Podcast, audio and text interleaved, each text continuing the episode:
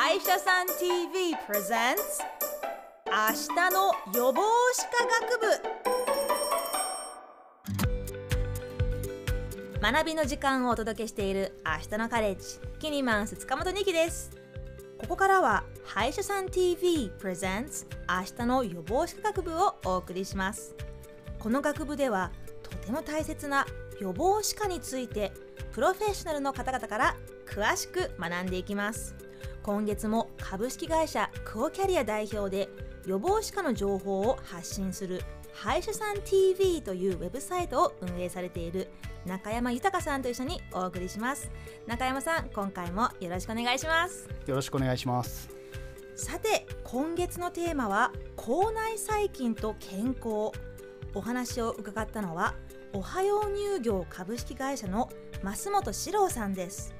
まずはおはよう乳業株式会社とはどんな会社なのか聞いてみましたおはよう乳業株式会社ではどんなことをされているのか改めてお聞きしてもよろしいでしょうか？えー、もともとおはよう乳業はですね、えー、まあ岡山県で誕生してからですね、まあ牛乳を中心にプリンですとかアイスクリーム、まあそういったものを、えー、全国にまあ発売してきたわけですが、えー、2017年からですね、まあ新しい経営方針をまあ出しまして、その中には、えー、国民の健康に貢献する企業に、企業を変えていこうということにですね、発信しましてですね、そのまあ柱としてですね、まあ、お口から、え実は健康を支えていこうという、まあ、そういった事業を、え新たに始めています。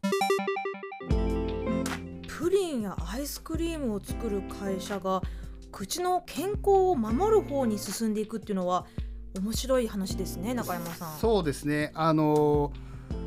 食品産業であるとかあとまあまあ製菓お菓子を作ってるメーカーさんとかですね最近やはりあの口の健康に着目したあの商品開発進んでましてあの特に乳酸菌を扱っている会社は口内のその細菌バランスに着目したあの商品っていうのを最近ですねこう投入してきています。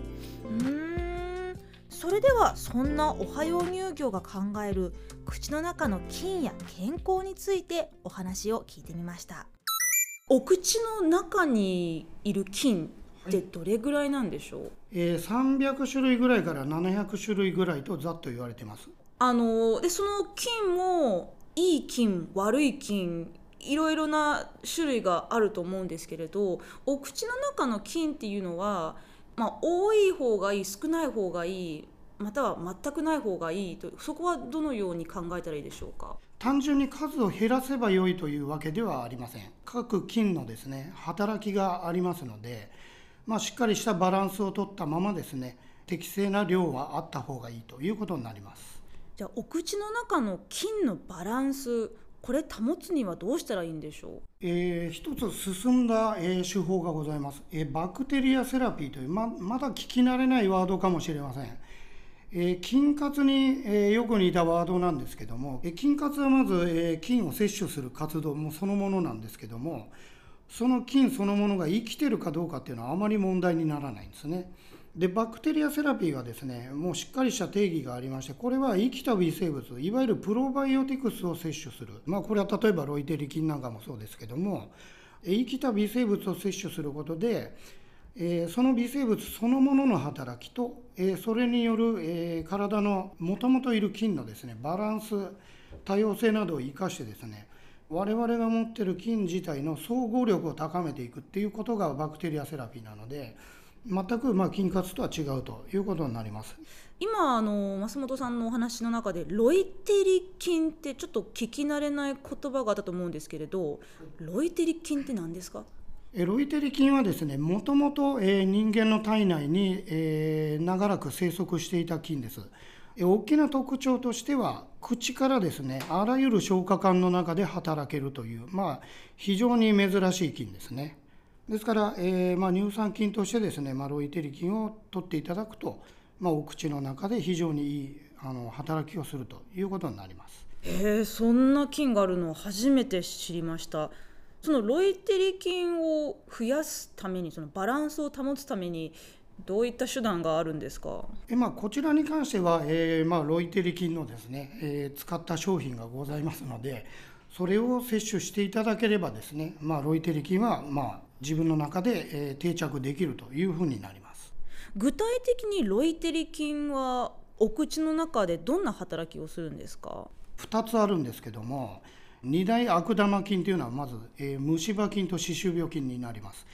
でこれを両方抑制できる乳酸菌というのはもうほとんどないわけですね。でこれが両方、まあ、抑えられるっていうのが、えー、ロイテリ菌の非常に優れた、えー、部分になるかなというふうに思います虫歯菌にも歯周病菌にも効くダブルパンチ効果があるロイテリ菌これはちょっと覚えておきたい耳寄りな情報でした。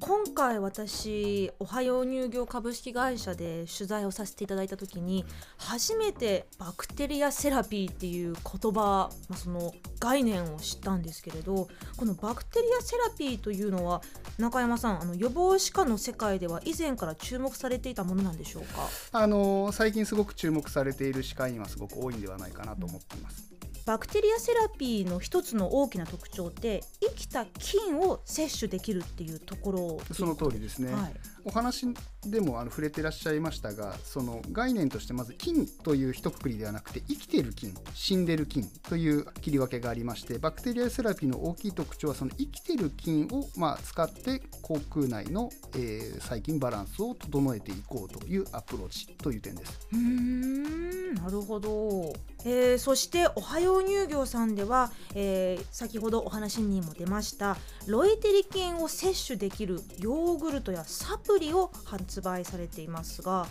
これをこの商品中山さんも実際に食べられたそうですね。あのヨーグルトもあのタブレットもはい、はい、あの食べてみました、うん、普通にヨーグルトとしてあそうですね。全く違和感なく、ヨーグルトとしてまず美味しいですしあとタブレットについても普段何かあもし、えー、タブレットとかをミントとかを使っているのであればそれに代替できるものかなというふうに思います。あそういうサプリやヨーグルトなどで手軽に日常生活の中でロイテリ菌を摂取できるっていうことなんですね。そうですねあの、まあ、あの今回はロイテリ菌の話が出ましたが、まあ、乳酸菌に着目をしてその口内の細菌バランスを整えようというこうアプローチは他にもこういくつか出てきているのであのぜひあの今後注目していきたいなと思っている点です。うん私も今後チェックしてみたいと思います。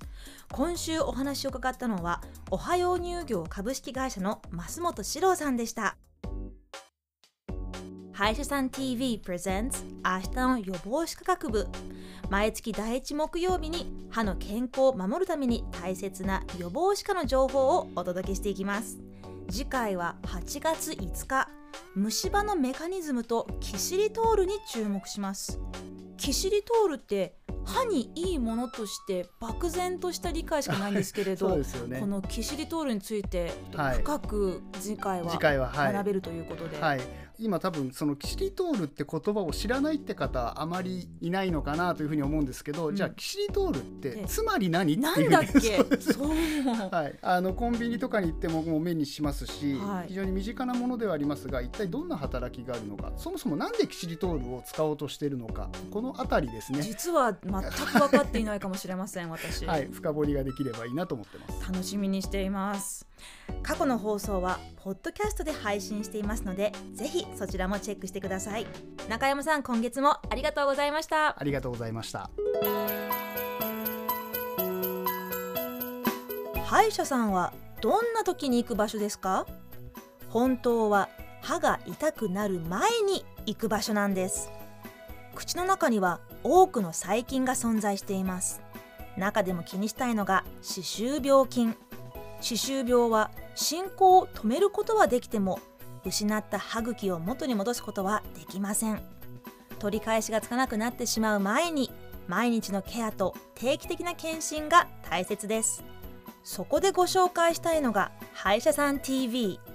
歯科医師や口腔ケアのプロである歯科衛生士が歯ブラシ歯磨き粉の選び方から子どもの歯並びのことまで動画で分かりやすく教えてくれるウェブサイトなんです。